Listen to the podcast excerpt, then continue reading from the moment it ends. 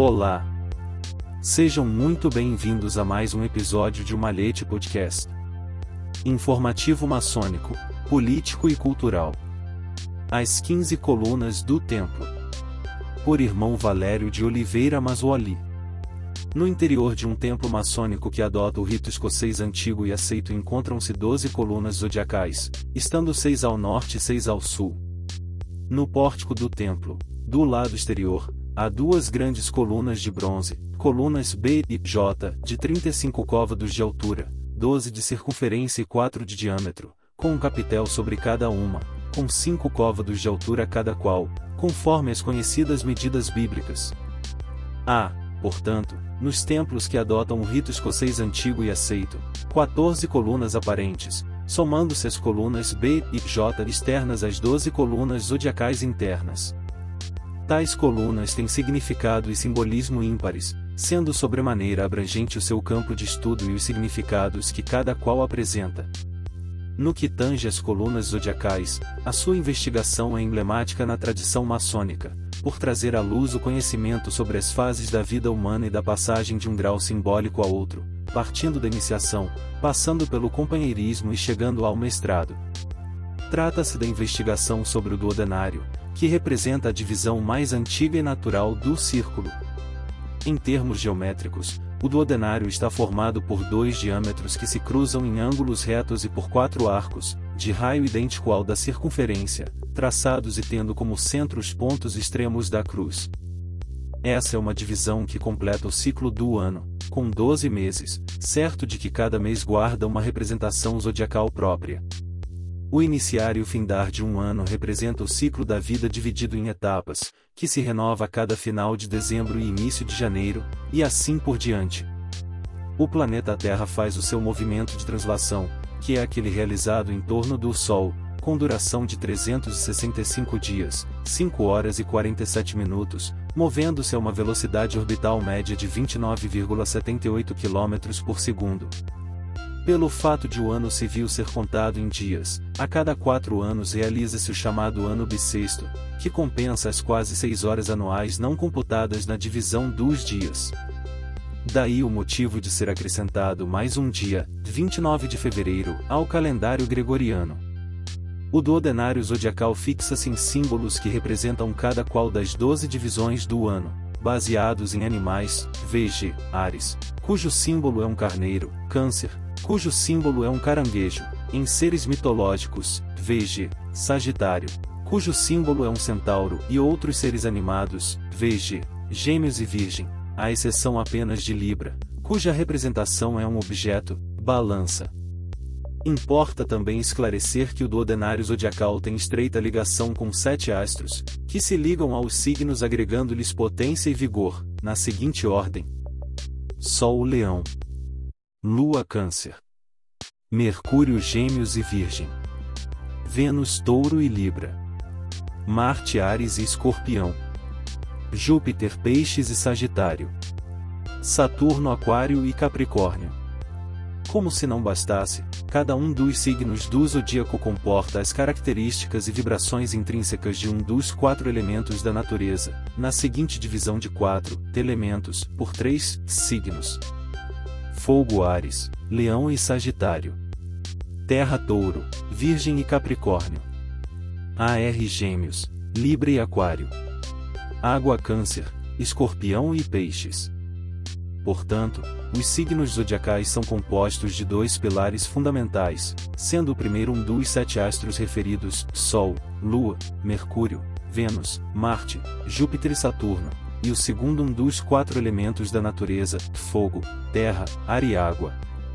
Essa combinação entre astros e elementos da natureza caracteriza e atribui significado próprio a cada um dos signos, os quais também passam a emprestar à tradição maçônica as suas respectivas interpretações. Ademais, quando se analisa a personalidade de cada indivíduo, percebe-se que, de fato, as características presentes nos signos, completadas pelas suas relações com os astros e os elementos da natureza, a transpõem-se, em certa medida, para os seres humanos, ainda que cada qual se distinga um dos outros pelas suas ações e atos, nem sempre pautados por conexões astrais. No entanto, não há dúvidas de que os signos, e suas combinações, exercem certa influência nas características intrínsecas de cada indivíduo e, por isso, são objeto de estudo maçônico. A presença no templo de seis colunas ao norte e seis ao sul, cada qual representativa de um signo, é emblemática dessa tradição em compreender a vida e as atitudes humanas por meio do simbolismo zodiacal.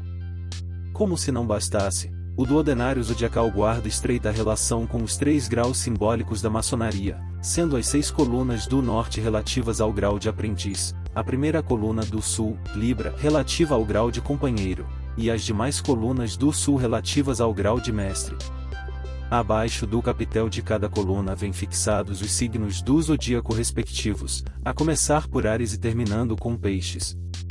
Também, em cada qual das doze colunas os signos respectivos aparecem com um símbolo de ativo e passivo, na seguinte ordem: Ativos Ares, Gêmeos, Leão, Libra, Sagitário e Aquário.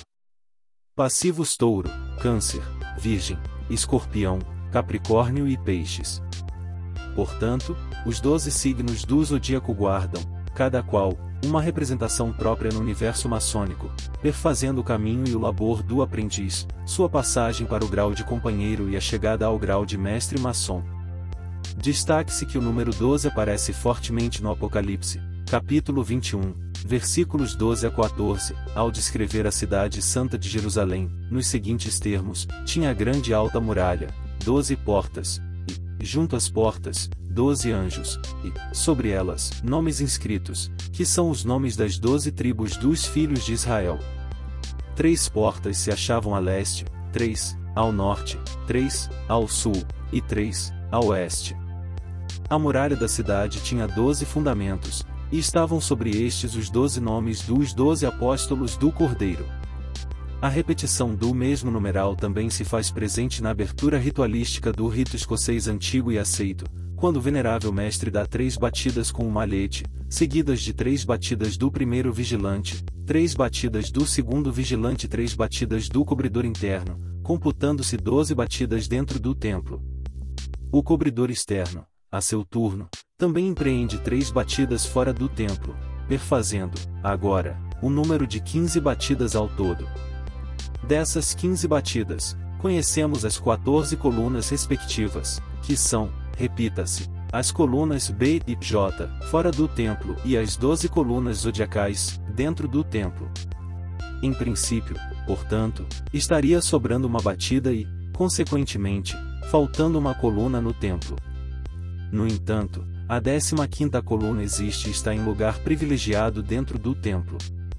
Porém, trata-se de uma coluna invisível aos olhos humanos, podendo apenas ser sentida, e, ainda assim, não por todos os irmãos, senão apenas por aqueles muito concentrados e cujo pensamento está, efetivamente, elevado ao grande arquiteto do universo. A 15ª coluna é superior às colunas externas B e J e às 12 colunas zodiacais internas, tanto em poder quanto em exuberância. A 15ª coluna é aquela que agrega em sua dimensão todas as demais 14 colunas do templo, unindo-as em uma força espiritual única. Esta coluna invisível não apresenta nenhuma forma ou característica própria, além de não comportar em sua estrutura qualquer um dos signos, revelando-se, por isso, única em todos os sentidos. Também não se trata de uma coluna ativa ou passiva, sendo, pelo contrário, a simbiose dessas duas atividades, formando, com a junção dos triângulos ativo e passivo, uma estrela de seis pontas, estrela de Davi, que representa a união do masculino com o feminino e a ligação da terra com o céu. Aonde, então, se encontra a 15ª coluna no templo. A 15ª coluna é aquela que se ergue a partir do altar dos juramentos e se eleva até o grande arquiteto do universo, num feixe de luz branca e potente, visível apenas em pensamento e em estado de profunda reflexão, ao elevarmos os nossos pensamentos a Deus. Esta coluna é formada pelo ativo e pelo passivo conjuntamente, gerando o hexagrama que permite unir a loja, da terra a Deus, dos céus.